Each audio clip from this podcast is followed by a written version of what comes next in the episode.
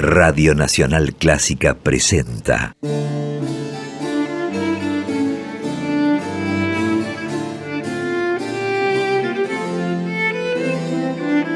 Clásica en La.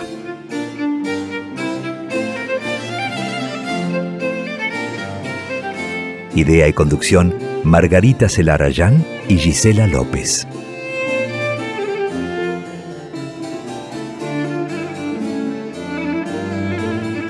Hola, ¿cómo están? Comenzamos Clásica en La, este espacio que cada jueves dedicamos a las actividades, trayectorias, historias de compositoras y de directoras de todos los tiempos. Seguimos durante el verano de este nuevo año compartiendo programas grabados desde casa. Yo soy Margarita Celarayán y saludo a mi compañera, mi socia, coequiper Gisela López. ¿Cómo estás, Gise? Marga, buenas tardes para vos, para todos. En este caluroso enero 2021 estamos compartiendo con ustedes, como saben, esta cosecha propia de programas del año 2020 hechos en Clásica La, aquí en la 96.7, aquellos que salieron al aire y que de forma muy particular, muy personal quisimos eh, elegir y proponérselos a ustedes para seguir compartiendo en enero este espacio, eh, vital por cierto y muy necesario por el momento donde eh, tenemos este foco importantísimo en la perspectiva de género en la música clásica, donde hablamos de trayectorias, donde hablamos de aquellas directoras y aquellas compositoras de hoy y también las del pasado, Margarita. Sí, esa es la idea desde que comenzamos con este programa de marzo de 2020, visibilizar, poner en relieve la tarea, la actividad de compositoras y de directoras, en algunos casos relatando sus historias, en otros casos conversando con algunas de las que hoy están en actividad, compartiendo también actividades como congresos, concursos, simposios, iniciativas que tienen que ver con justamente la visibilización de la actividad de las mujeres en el ámbito de la música clásica.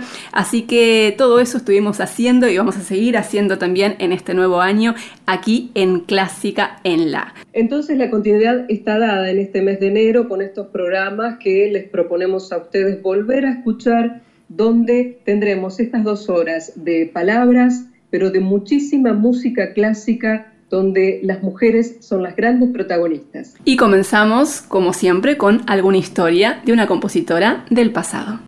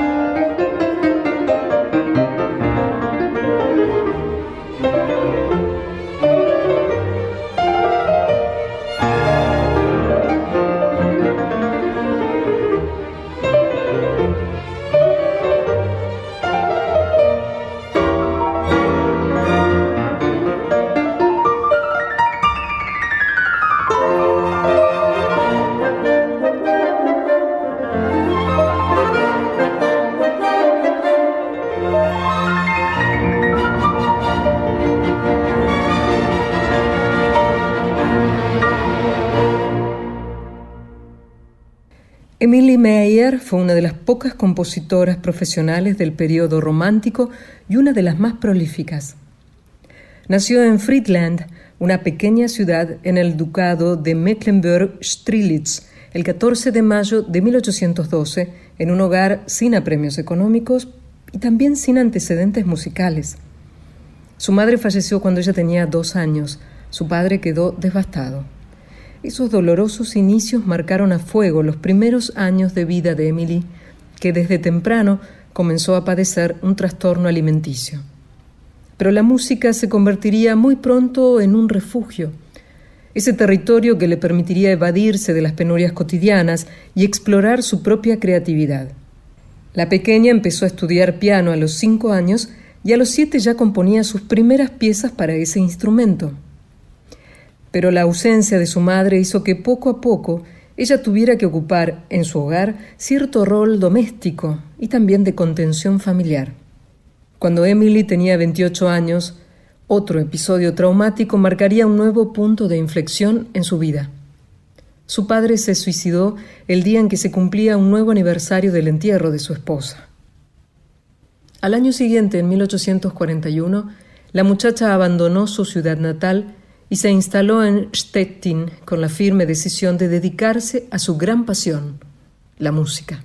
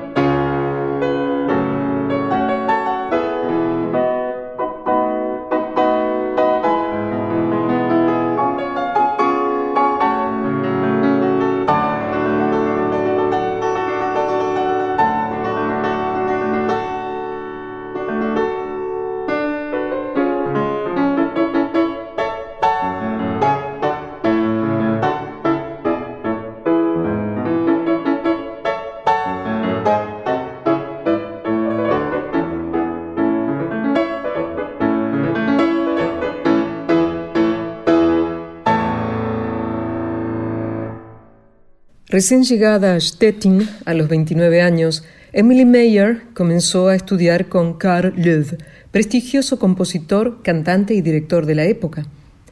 Cuenta la leyenda que cuando se conocieron, impresionado por el talento y la intuición musical de la aspirante a compositora, Löw le dijo, Usted no sabe nada, y a la vez lo sabe todo. En los años siguientes, Mayer compuso canciones, música de cámara y obras orquestales que comenzaron a difundirse con buena aceptación. En 1847, después del estreno de sus dos primeras sinfonías y por recomendación de su maestro, se instaló en Berlín, donde continuó su formación. Estudió fuga y contrapunto con Adolf Bernhard Marx y tomó clases de instrumentación con Wilhelm Wispricht al mismo tiempo siguió componiendo, se ocupó de organizar funciones privadas en su casa y en otras residencias particulares para dar a conocer su música. Y en 1848, apenas un año después de su llegada a Berlín, publicó por primera vez algunas de sus creaciones. Emily trabajaba incansablemente, no solo componiendo, sino buscando generar oportunidades para la difusión de sus obras. Una de esas ocasiones sería un acontecimiento consagratorio para la compositora. Cuando en 1850 su maestro de instrumentación, Wilhelm Wispricht, dirigió en Berlín un concierto dedicado íntegramente a algunas de sus composiciones.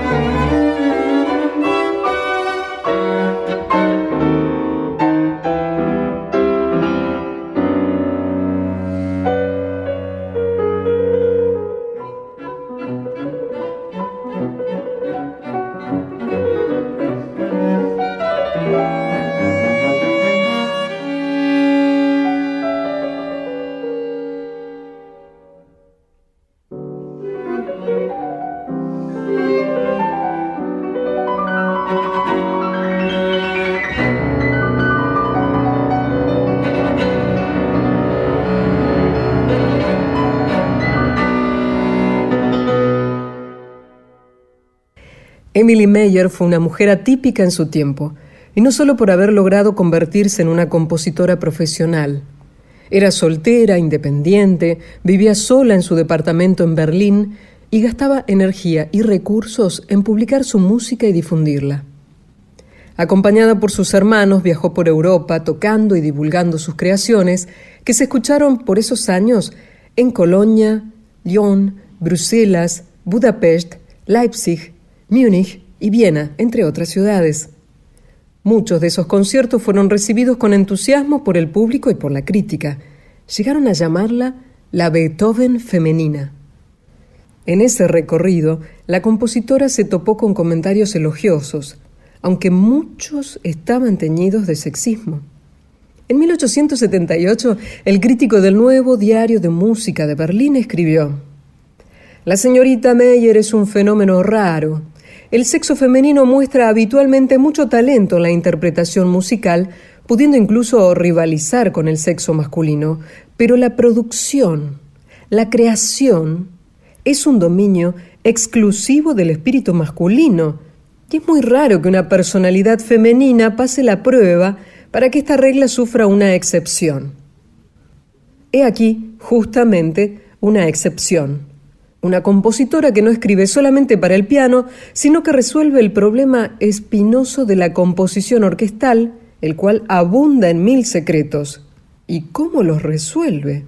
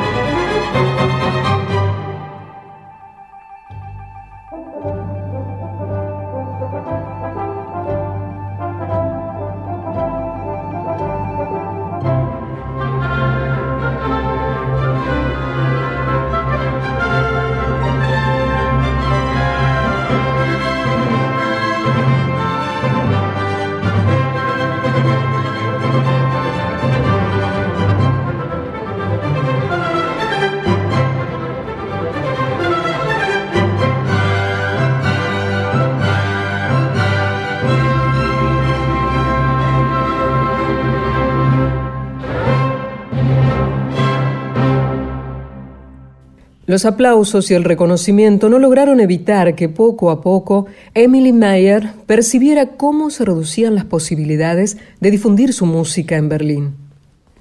La reina Elizabeth de Prusia le había concedido una orden después de un concierto y había sido nombrada miembro honorario de la Sociedad Filarmónica de Múnich. Pero el camino nunca fue sencillo para la compositora. A pesar de sus esfuerzos, ninguna de las editoriales importantes de Berlín o de Leipzig se interesó por sus obras orquestales y la mayor parte de sus sinfonías permanecieron inéditas durante su vida. En 1862 regresó a Stettin, la ciudad donde había comenzado su actividad profesional, y allí tomó distancia del género sinfónico para abocarse a la música de cámara y a piezas de carácter o sonata. En 1876 regresó finalmente a Berlín, donde falleció el 10 de abril de 1883 a los 70 años.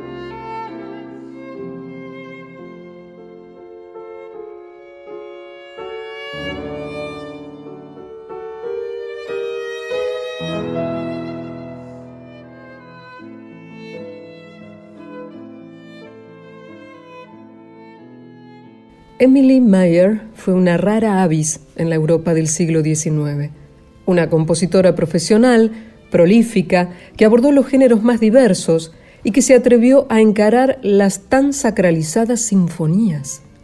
Compuso ocho, además de una ópera, ocho sonatas para violín, trece para cello, siete cuartetos de cuerdas, once tríos, canciones, sonatas y piezas para piano.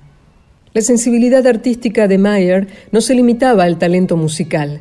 También era escultora y algunas de sus creaciones se conservan en colecciones reales. Pero con ella sucedió lo mismo que con tantas otras. Aunque fue aclamada y valorada durante su vida, fue olvidada inmediatamente después de su muerte. Pasaron casi 100 años hasta que sus creaciones comenzaron a ser rescatadas. Esta es una tarea difícil porque buena parte de su producción se ha perdido. No se conserva ninguna partitura completa de sus sinfonías y muchas de sus obras tuvieron que ser reconstruidas minuciosamente para que hoy, casi dos siglos después, podamos descubrirlas.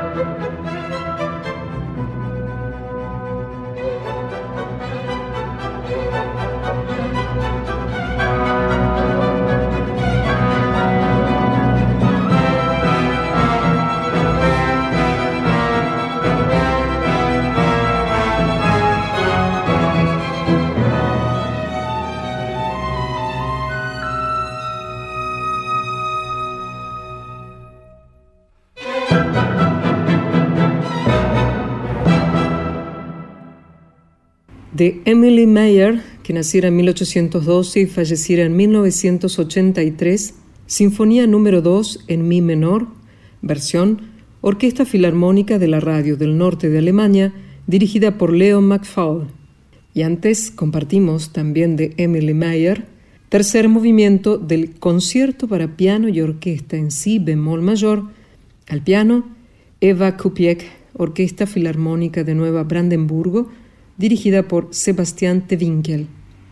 Marcha en la mayor, al piano Yang Tai.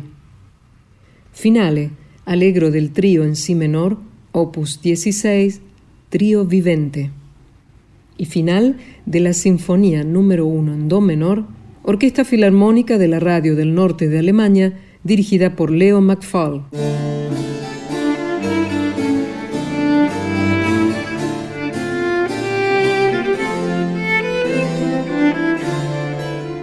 Verano 2021 y estamos con Clásica en la, con estos programas ya emitidos de nuestra cosecha 2020 para disfrutar con vos este tiempo estival en Nacional Clásica la 96.7. Mi nombre es Gisela López y con Margarita Celarayán nos propusimos elegir aquellos contenidos que nos parecieron que quedaron muy bien al aire y que también tuvieron gran aceptación por parte de ustedes a través de las redes sociales. Y a ellas recuerdo, por si aquellos, aquellas que todavía no saben que pueden seguirnos, allí estamos en Twitter, en Facebook y también en Instagram, arroba en la clásica en Facebook, en Twitter y en Instagram. Y sabiendo que, pese a que estamos eh, en este periodo de verano, vamos a tratar de encontrar aquellos eventos, conciertos y algunas cuestiones que también pueden ser que ocurren a través de lo virtual, que se ha desarrollado en gran forma y vino para quedarse, eh, también que ocurren en todo el mundo, vamos a tratar de reflejarlo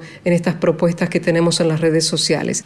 Dicho todo esto, en minutos estará conversando Margarita Celarayán, mi socia, con la carismática Ligia Amaggio, directora de la Orquesta Filarmónica de Montevideo desde el año 2017. Pero antes me gustaría proponerte para ingresar a la charla un registro musical, claro, de marzo de 2018 en el Teatro Solís de Montevideo. Así se presentó la Orquesta Filarmónica dirigida por Ligia Amaggio haciendo una obra de la poeta y compositora uruguaya María Eugenia Vaz Ferreira. Se llama Dulce Misiva.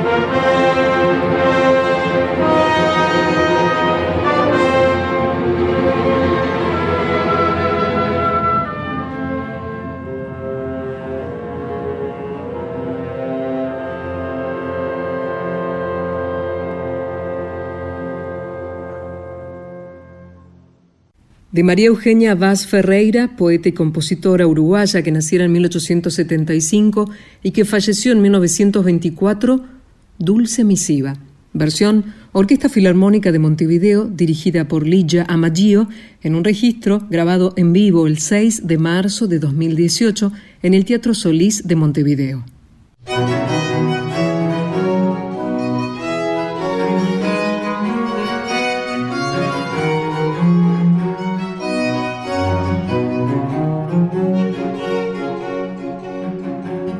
En Clásica en La y ahora vamos a compartir una, una, charla, una entrevista con quien fuera nuestra primera entrevistada en este espacio en Clásica en La en nuestro primer programa en el mes de marzo, el 5 de marzo para ser exactas. La idea hoy es poder conversar más extensamente con ella.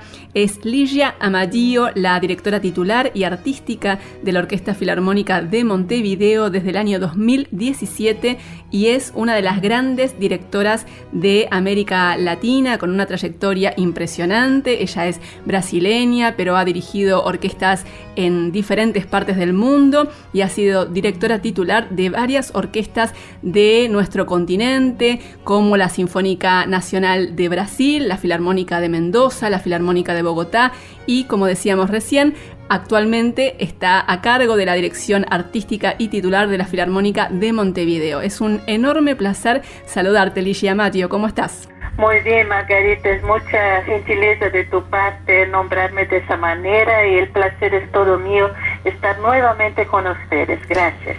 Ligia, me gustaría empezar hablando un poco acerca de la circunstancia actual, no tan particular, tan difícil que se está viviendo en todas partes del mundo a raíz de la pandemia del COVID-19 y que ha llevado, por supuesto, a la interrupción de la actividad musical y, por supuesto, de las orquestas, ¿no? En todo el mundo. Y en este contexto, vos estás desarrollando una serie de encuentros desde tu casa con diferentes músicos para tratar diferentes temas a través de la web, ¿no? Con la participación también del público. Contanos acerca de eso.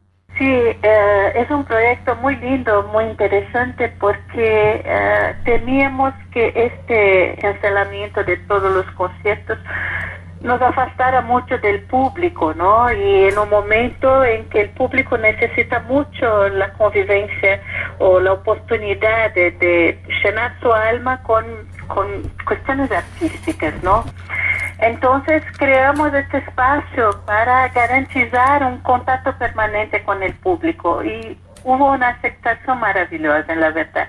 En el Zoom no, tenemos como 50, 60 personas en una sala, ¿no? Cerrada, las personas tienen que inscribirse, entrar, participar, pero también transmitimos en vivo, entonces mucha gente lo asiste eh, por, por el Facebook, por la Internet. Y empezamos invitando a los artistas que habían sido justamente cancelados, que estarían en la programación y y qué tales, tales fechas, porque hacemos las entrevistas en el mismo día de nuestros conciertos, a los jueves.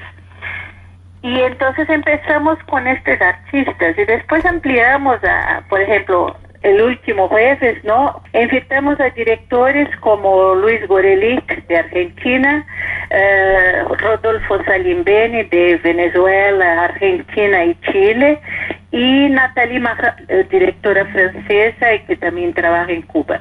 Y fue muy lindo y, hablamos justo de este tema de la pandemia. Ligia Amadillo, gustaría repasar un poco lo que han sido los comienzos, sobre todo de tu, de tu trayectoria, porque además de ser directora de orquesta, sos ingeniera. Y cuando te graduaste sabemos que tenías algunas ofertas laborales muy tentadoras, pero decidiste cambiar de rumbo y empezar de cero una trayectoria musical como directora de orquesta. Contanos cómo fue esa decisión y cómo fue que elegiste la dirección orquestal como tu profesión. Sí, bueno, yo siempre estudié música desde niñita, desde los cinco años, y pedí para estudiar música, pero nunca pensé en, la música como una, una posibilidad laboral, ¿no? pero esto era una cuestión cultural de las familias de aquella época, no, no se veía el artista como una opción laboral. Entonces, uh, yo siempre fui para la área de las ciencias exactas, que yo tenía enorme facilidad y, mucho mucho placer, mucho gusto en estudiar. entonces fui para esta área, estudié, bueno, en una de las mejores o en la mejor facultad de ingeniería de mi país, que es de la Universidad de San Paulo, la Escuela Politécnica.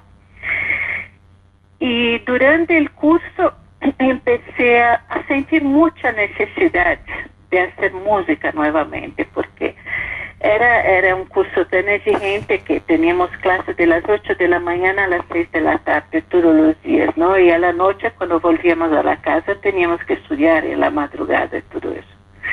Entonces sentía mucha falta de la música. Y junto a una amiga, y no muy conscientemente, acabé entrando en el coro de la universidad. y al final, como yo sabía piano desde hacía muchos años, eh, luego me, me pidieron y me involucraron en las actividades del coro. Yo empecé a ensayar los, los, grupos de cantantes, las contraltos, las sopranos, los tenores, los bajos, y rápidamente casi me torné una asistente del director. Y en esta, en esta actividad que me consumía los horarios de almuerzo ¿no? en la universidad, uh, yo realmente me encontré, encontré mi verdadera vocación que yo desconocía. Y entonces tomé una, una decisión muy fuerte en este momento, estaba en el tercer año de la, de la Facultad de Ingeniería, que yo realmente quería ser músico. Pero mismo así concluí el curso de, Ingeniería y al mismo tiempo me fui preparando para, para ingresar en una facultad de dirección y así fue. Cuando concluí con 22 años, ya inmediatamente empecé otro curso de graduación. Y es verdad que yo tenía como mi área de ingeniería, en la época era muy novedosa, que era ingeniería de producción. Creo que en Argentina se llama industrial. En la época había mucha procura por profesionales de esta área y yo recién graduada ya tenía como cuatro o cinco, no me acuerdo muy bien, ofertas de trabajo, así ya empezando como directora de empresa, era, era muy interesante, pero yo desperdicié todo eso y, y, volví al punto cero, empezar como alumna de nuevo en la, en la facultad, pero no me arrepiento para nada. Y las cosas salieron muy bien después, ¿no? no sé. fue muy, muy, mucho sacrificio, pero poco a poco uno fue, fue siguiendo adelante.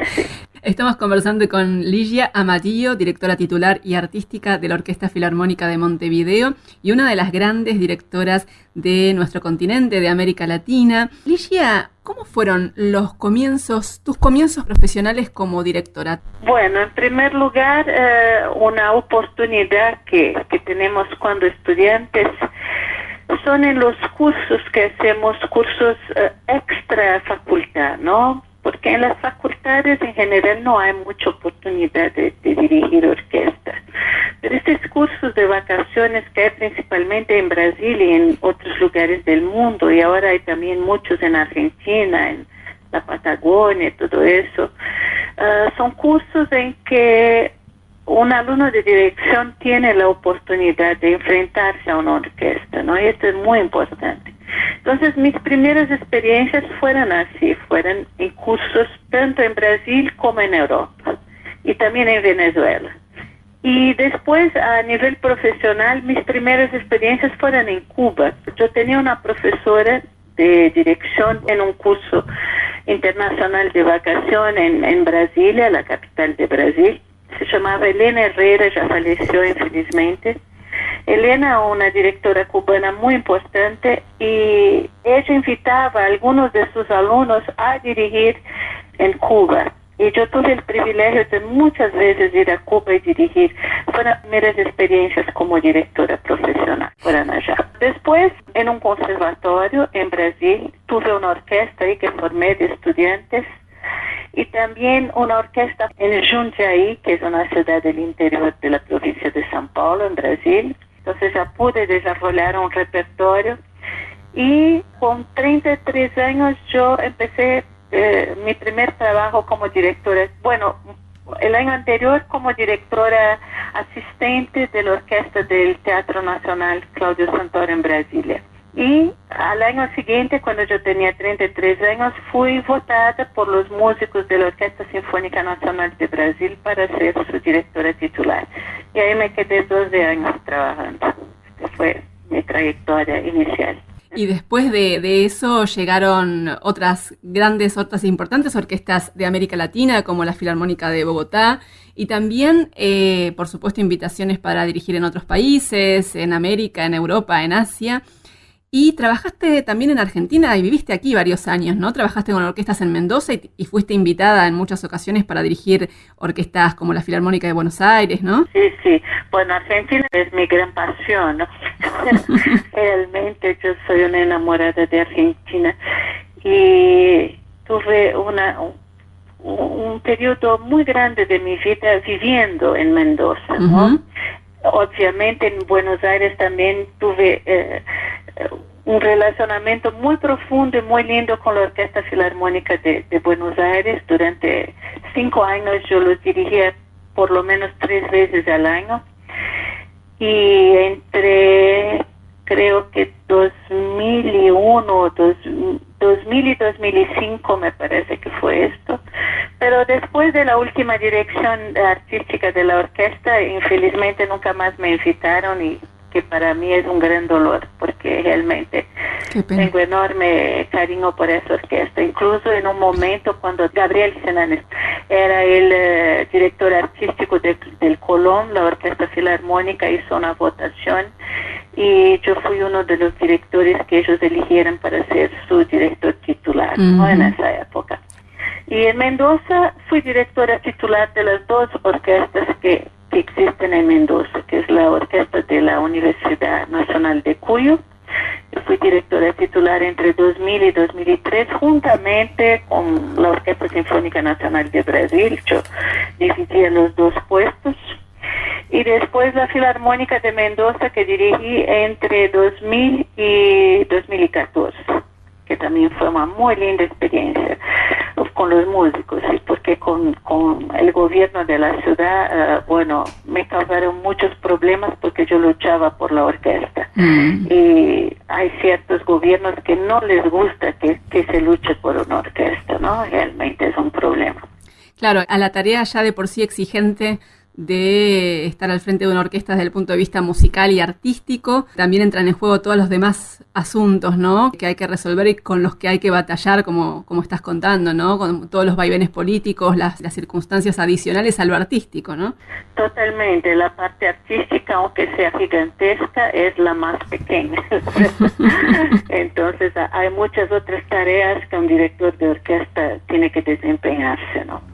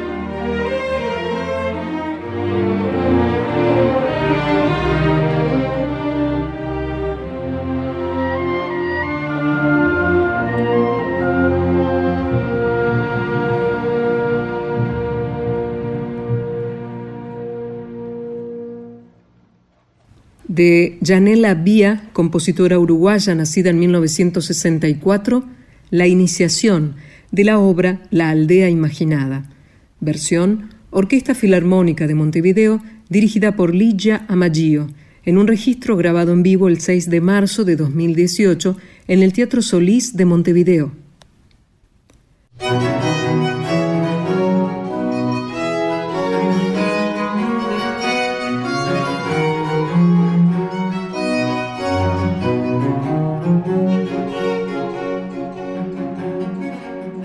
Ligia Amarillo, venís trabajando desde hace mucho tiempo en pos de generar oportunidades para otras mujeres directoras, ¿no? Por ejemplo, desde tu lugar de directora titular de la Filarmónica de Montevideo, invitas a colegas directoras cada temporada para que dirijan también en diversos conciertos a la orquesta y también has realizado en varias ocasiones un simposio internacional de mujeres directoras de orquesta en Brasil y en Uruguay. Contanos cómo surgió esta iniciativa, este simposio internacional de mujeres directoras de orquesta.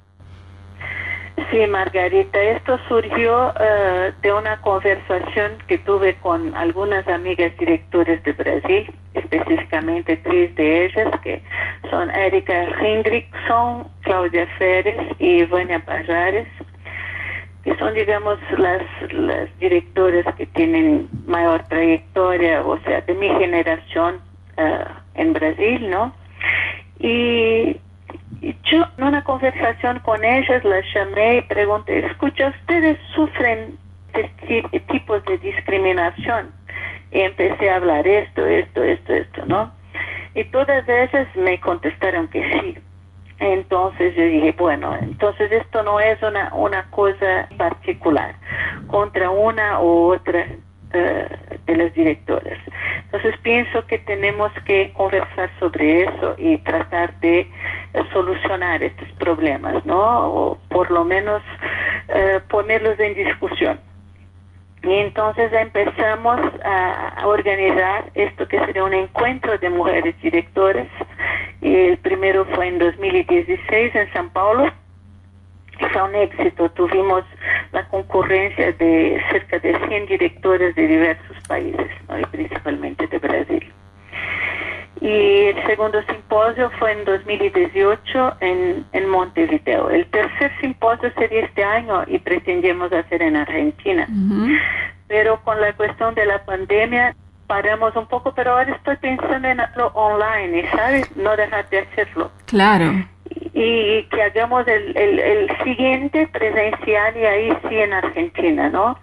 Entonces eh, fue un espacio que se creó y que infundió mucho entusiasmo a los directores y que abrió los ojos a la gente sobre esta problemática y, puso en, en jaque, ¿no? En, eh, muchos directores de teatro y instituciones musicales empezaron a estar a ser cobrados porque no invitaban a mujeres. Entonces la gente se sintió también, eh, digamos, están, nos están mirando, no podemos ahora eh, hacer vista gruesa para esto, ¿entiende, querida? Porque si el asunto no está en evidencia, ah, bueno, listo. Pero si, si, si la temática es vigente y la sociedad les cobra, entonces ya no pueden hacer con tanta libertad, ¿no? la discriminación contra las mujeres. Ligia Maggio, ¿qué conclusiones y qué reflexiones surgieron de, estos simposios de mujeres directoras de orquesta? Bueno, en primer lugar que sí, la discriminación que sufrían las mujeres era una, una cuestión general y, restricta, infelizmente, ¿no? Ah, y yo pienso que la principal consecuencia positiva de estos encuentros fueron primero que las mujeres no están solas. Eh, todas estas directoras que se sentían muy solas, ¿no? En, el ejercicio de sus actividades y, y mismo solas con sus pensamientos, creyéndose algunas de ellas que no eran capaces, eh, que no habían vencido porque no tenían capacidad o algo así, ¿no? Y esto cambió en ellas. Empezaron a tener una conciencia que no era su culpa, en primer lugar, ¿no? Entonces creó un, un tipo de confianza que las impulsionó y muchas de ellas ya están haciendo cosas distintas y logrando puestos. Fue muy interesante el, el resultado psicológico de todo eso, ¿no? Y el segundo resultado importante y práctico, como te dije, es que las instituciones empezaron a invitar más mujeres. Entonces esto eh, genera como una, una bola de nieve, ¿no? Que va creciendo, creciendo y cada vez se amplifica la confianza que se tiene en las mujeres directoras y consecuentemente surgirá más espacio para ellas. Y vos, Ligia Amarillo, como decíamos, has llevado adelante un montón de, acciones para generar oportunidades para, mujeres directoras y también para compositoras, programando eh, sus obras con la Filarmónica de Montevideo, por ejemplo. ¿Cómo ves el panorama actual en pleno siglo XXI de las compositoras y las directoras en América Latina, en nuestro continente? Sí, claro, la parte más, más atingida de, esta discriminación histórica son las compositoras. Esto no hay ninguna duda, ¿no? Eh, las compositoras nunca tuvieron lugar en la historia. Y además, eh, ni en la sociedad, ¿no? O sea, si una mujer tenía cualquier eh, talento para eso, ¿no? Ella ten, era luego eliminado, tenía que casarse, dedicarse a las cosas de la casa, en fin, ¿no? Esto durante muchos siglos. Entonces, es, eh, es mayor desafío para vencer el prejuicio que hubo contra las mujeres compositoras que cualquier otra cosa. ¿no? Primero hay que rescatarlas, descubrirlas en esta nube de la historia en que están absolutamente eclipsadas, ¿no? Después digamos, eh, dar incentivo a las que a las jóvenes que están ahí o las que están vivas todavía, ¿no? Y el tercer paso, que es lo más importante, ejecutar música en las programaciones artísticas. Es nuestra responsabilidad de los que planean las, las programaciones artísticas, ¿no? de los diversos eh, organismos, porque no son solamente orquestas, son series de música de cámara, son cursos, masterclasses, de programar también obras de mujeres compositoras.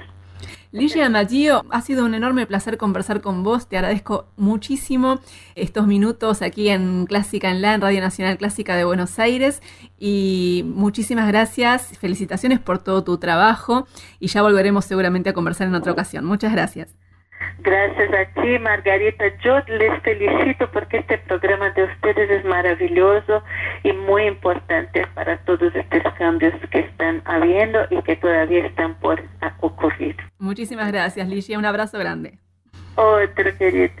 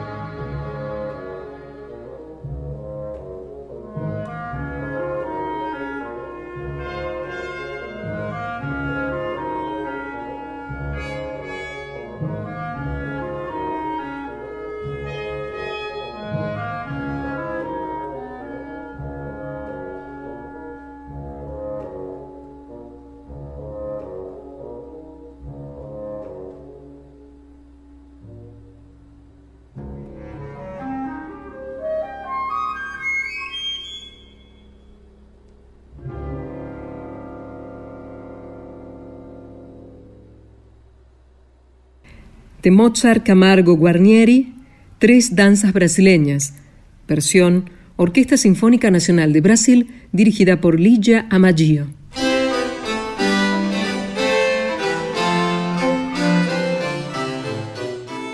Hasta las 19 estamos compartiendo en la 96.7 Clásica en La, el espacio que dedicamos a difundir las trayectorias, creaciones y actividades de directoras y de compositoras de todos los tiempos. Ahora volvemos a la actualidad, al siglo XXI, para compartir música de Kaya Sariaho, una de las compositoras más fascinantes de nuestro tiempo, finlandesa, nacida en 1952 va a aparecer con mucha frecuencia aquí en este espacio en Clásica en La. Kaya Sariajo trabajó en los inicios de su actividad en el IRCAM de París y ahí exploró las técnicas electroacústicas y ese trabajo influyó en lo que fue luego el desarrollo de su escritura para orquesta. Compuso obras sinfónicas, conciertos, obras de cámara, óperas. Algunas de sus óperas se han presentado en el Festival de Salzburgo, en la Ópera de París, en el Metropolitan Opera House de Nueva York y sus obras se han escuchado en las principales salas de concierto del planeta. Hoy elegimos para compartir con ustedes Despertar, que es el tercer movimiento de Notas en la Luz, un concierto para cello y orquesta de Kaya Sariajo, estrenado en el año 2007. Lo interpretan el chelista Ansi Kartunen junto a la Orquesta de París, dirigida por Christoph Eschenbach.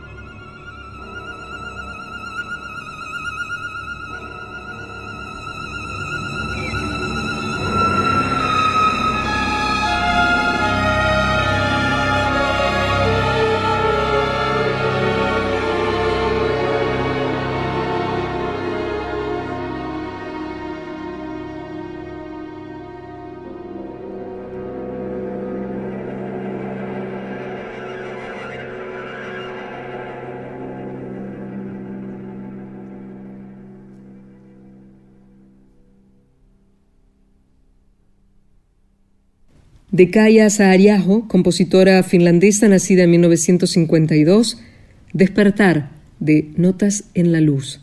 La versión en cello de Ansi Kartunen, Orquesta de París, dirigidos por Christoph Essenbach.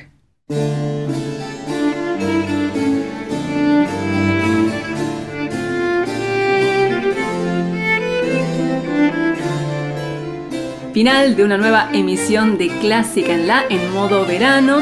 En estos programas que estamos volviendo a compartir con ustedes son programas del año 2020 que elegimos porque en su momento nos gustó mucho hacerlos y porque también sabemos que ustedes los disfrutaron, porque así nos lo hicieron saber a través de las redes sociales, así que estamos contentos de poder volver a compartirlos con ustedes, ¿no, Gise? Tal cual, Margarita, y volveremos así en todo este verano para disfrutar cada una de estas emisiones de la cosecha 2020 en este verano 2021.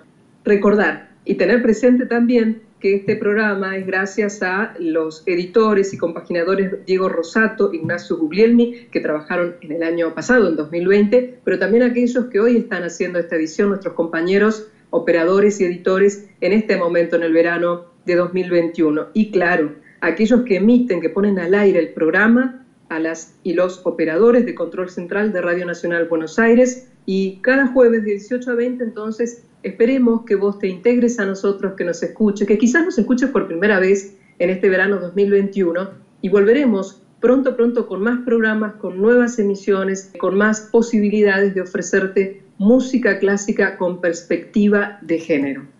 Mi nombre es Gisela López, que estemos bien.